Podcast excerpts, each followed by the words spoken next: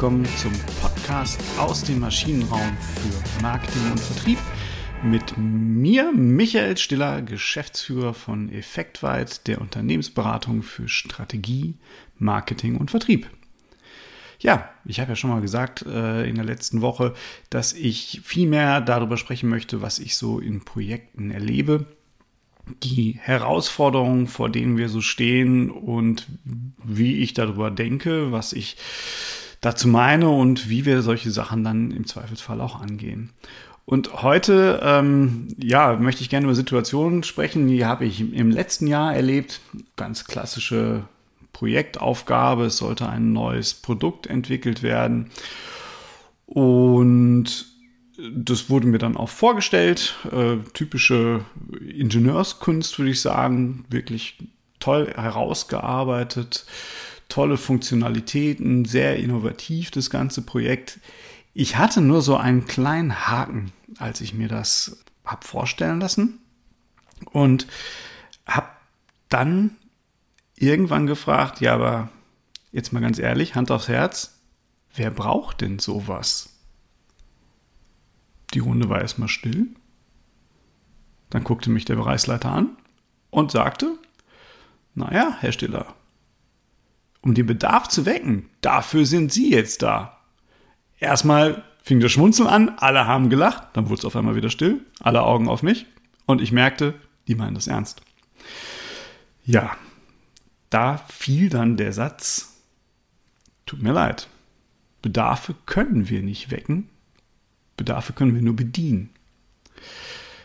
Große Augen, äh, ich mag es eigentlich auch nicht. Ich mag gar nicht so Nein zu sagen. Ich, ich habe mal ne, das Buch gelesen, Wahrgenommene Kompetenz von Jack Nasher.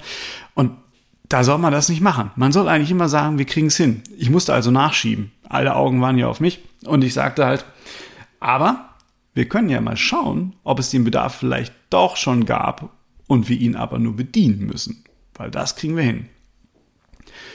Gut, das hatte so ein bisschen das Eis dann wieder gebrochen. Ähm, das hat es wieder so ein bisschen aufgelockert.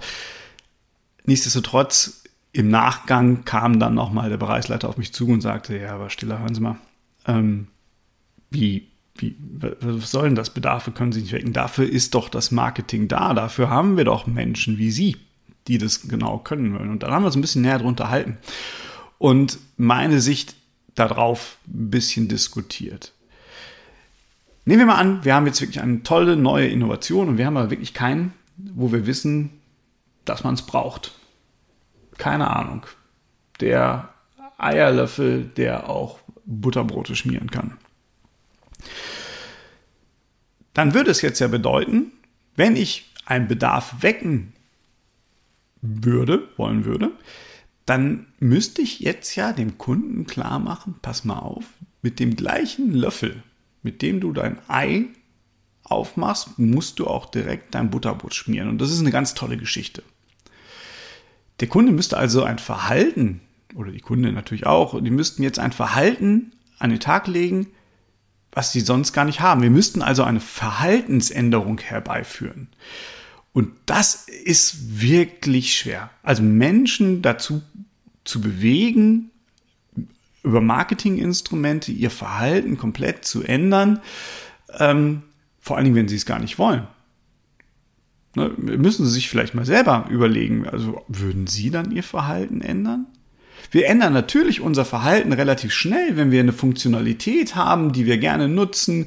Also nehmen wir mal das Handy. Ne? Also ich, nette Anekdote, meine Tochter hat mich letztens gefragt, mit wie vielen Jahren ich denn ein Handy äh, bekommen hätte. Sie war sieben, hat jetzt natürlich gehofft, dass ich auch sagen würde, acht oder so. Ähm, ich hatte es mit 20 gehabt. Ne, da, da, also in, mit, mit acht äh, auf, den, auf den Jugendfreizeiten, auf denen ich war, da brauchte ich halt noch meine äh, Groschen ja damals äh, oder zehn Pfennigstücke und ähm, die habe ich dann in eine Telefonzelle geworfen. Das Handy hat also schon unser Verhalten geändert, aber es war auch ein Bedarf schon vorher da. Das Handy hat ja den Bedarf gar nicht geweckt, sondern wir haben ja den Bedarf gehabt zu kommunizieren.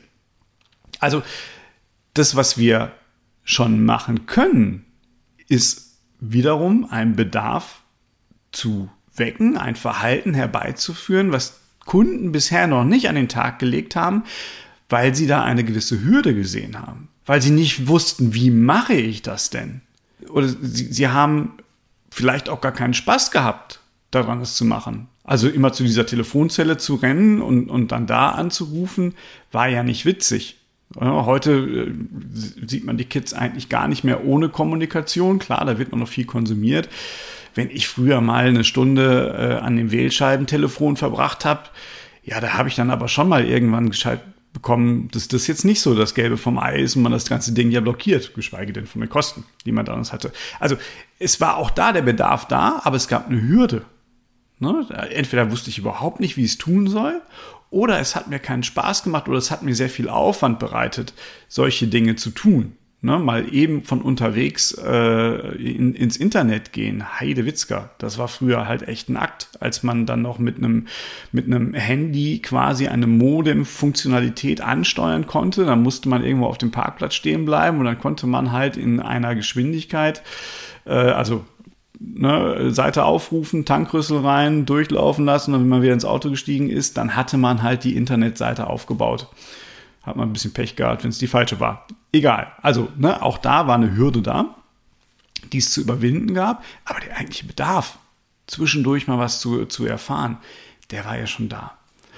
Und das heißt, ich brauche oder habe diesen Bedarf nicht geweckt, sondern ich habe jetzt nur eine Lösung präsentiert, die eine gewisse Abhilfe schafft, die eine Hürde nimmt, die entweder eine, eine Aktivität, die wir ohnehin schon durchführen, spaßiger macht oder vielleicht einen Aufwand, ein Pain, würde ich sagen, äh, mindert. Ne? Ich, ich habe dann auf einmal weniger Aufwand, weniger Schmerzen, diese Aktion durchzuführen, weil ich diese neue Lösung habe gehen wir mal weg vom, vom äh, Butterbrot schmierenden Eierlöffel, ne? weil ich da in, in, in der Tat kann ich mir jetzt kein richtiges Anwendungsszenario vorstellen, der mir dieses Gadget wirklich beibringen würde. Wobei, auch da, ne, jeder, der mal vielleicht so ein bisschen Küchenutensil-affin ist, es gibt den Alessi-Nudeltester.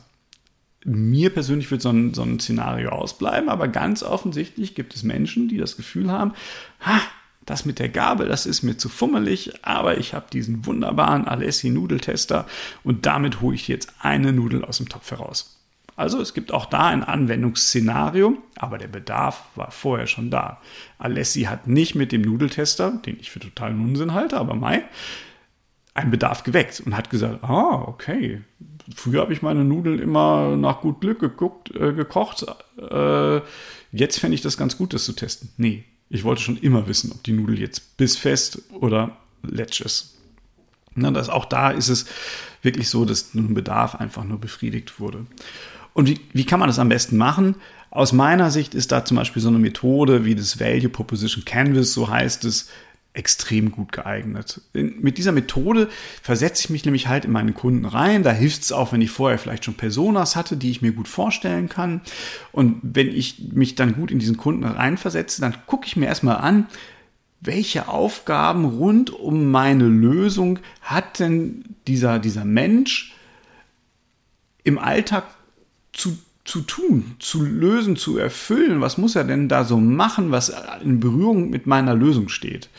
Und diese Alltagsaufgaben sind häufig verbunden ja mit Pains und Gains, also mit, mit äh, ja, Aufwänden, mit Schmerzen, mit, mit Unlust, die ich da empfinde, wenn ich es tue, oder halt, ähm, ich könnte eine gewisse Lust erfahren, wenn ich es tue, die aber ich aber nicht erfahre, weil einfach da eine gewisse Hürde ist, weil ich nicht weiß, wie ich an diese Lust komme. Ne? Also was macht mir Spaß und entweder kann ich diesen Spaß verstärken oder ich kann den Aufwand äh, mindern. Und das ist genau das, was diese Methode Value Proposition Canvas tut. Ne? Und dann kann ich mir überlegen, hm, wenn ich jetzt also weiß, was macht dem Kunden, was macht dem Menschen Spaß, was, was äh, verursacht eher Schmerz, dann kann ich mir überlegen, wie kann ich jetzt diesen Spaß steigern? Also wie, wie welche Produkteigenschaften, welche kommunikativen Elemente zahlen darauf ein, diesen Spaß zu steigern oder halt den Schmerz zu lindern. Und ähm, so komme ich natürlich dahin und kann mir überlegen, äh, wie kann ich Bedarfe befriedigen, von denen der Kunde vorher nicht wusste, dass sie überhaupt befriedigbar sind. Weil dadurch kriege ich natürlich einen Wettbewerbsvorteil zumindest mal einen kurzfristigen. Wenn es noch eine Innovation ist, die ich mir unterstützen kann, habe ich auch einen langfristigen Wettbewerbsvorteil. Bedeutet aber auch, idealerweise mache ich mir erst diese Gedanken, hm, leider Gottes, sie steht total auf deutsches Ingenieurwesen, aber im deutschen Ingenieurwesen haben wir häufig den Weg andersherum. Na, ich erfinde erstmal was und dann gucke ich, äh, wofür es gut ist. Idealerweise mache ich es andersrum, spare ich viel Geld mit. Und wenn ich dann noch das Problem habe oder die Herausforderung, dass ich ein Verhalten ändern muss, dann kann ich nur nochmal, wir haben das auch schon mal hier im Podcast gehabt, äh, also Value Proposition Canvas haben wir auch schon mal im Podcast gehabt, aber wir haben das Modell zur Verhaltensänderung, nämlich Tiny Habits, das Fox'sche Behavior Modell, auch mal hier gehabt, wo, wir, wo man in kleinen Dosen versuchen muss, den Kunden dazu zu bewegen, meine Lösung mal auszuprobieren. Denn wenn es wirklich total innovativ ist, dann hat der Kunde auch meistens Angst, weil es neu für ihn ist. Und wir mögen, als wir als Menschen mögen Neues nicht so gern. Wir haben es lieber konsistent, da brauchen wir keine Unsicherheiten fürchten. Und deswegen versuche ich ein Verhalten immer in kleinen Häppchen zu ändern und zu beeinflussen. Das ist das, was wir tun können. Wir können aber ein Verhalten nie auslösen. Wir können nie ein neues Verhalten auslösen, was der Kunde nicht will.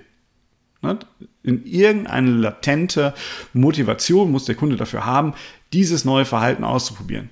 Ne? Der möchte vielleicht ein Ziel erreichen, von dem er nie gedacht hat, er kann es erreichen. Deswegen. Und so können wir halt auch nie einen Bedarf wecken, weil das wäre ja genau dieser Punkt. Der Kunde würde jetzt was Neues wollen, was er noch nie sich vorgestellt hat. Und das ist einfach nicht möglich. Also zusammenfassend, ganz einfach nochmal gesagt, Bedarfe lassen sich nicht wecken, sie lassen sich nur bedienen. Wie kommen wir dahin? Bedarfe zu bedienen, die vielleicht bisher noch nicht bedient waren. Der Kunde hat eine Hürde, wir müssen diese Hürde identifizieren. Das sind halt irgendwo in seinen Alltagsaufgaben steckt ein solcher Bedarf drin. Er würde gerne etwas tun, um Lust zu steigern oder Schmerz zu lindern. Ähm, und wir können mit unserer Lösung dazu beitragen, ihm das zu ermöglichen. Das bedeutet dann aber auch im kommunikativen Ansatz was ganz anderes, weil wir wollen dann oder wir, müssen nicht auf Verhaltensänderung gehen, sondern wir müssen auf Kenntnisgewinn gehen. Wir müssen dem Kunden jetzt was präsentieren oder ihm was beibringen. Wir müssen ihm das lehren, dass unsere Lösung ihm genau diesen Nutzen gewinnen, nämlich Spaßsteigerung oder Schmerzlinderung bringen kann. Und wir gehen dann davon aus, dass er es vorher nicht wusste und das verändert wirklich einiges in unseren Marketingaktivitäten. Wenn Sie dazu noch Fragen haben oder wenn Sie wissen wollen, hey, wie könnten wir das bei uns im Unternehmen etablieren, diese, diese Kundensicht, dieses, äh, dieses Denken in Alltagsaufgaben von Kunden, das Value Proposition Canvas, Personas oder Tiny Habits, äh, das Fox'sche Behavior Modell, dann sprechen Sie mich gerne an unter m.stiller.effektweit.de oder kontaktieren Sie mich auf LinkedIn, da bin ich auch relativ aktiv und gut zu finden. Und wenn Sie auch eine, eine Frage haben, die ich hier mal besprechen soll, auch dann schreiben Sie mir einfach, wo auch immer Sie wollen, rufen Sie an, machen Sie einen Termin, wie Sie möchten. Ich würde mich auf jeden Fall freuen, Sie auch in der nächsten Woche zu ähm, begrüßen und dann zur 203. Folge. Und in diesem Sinne sage ich bis nächste Woche. Tschüss.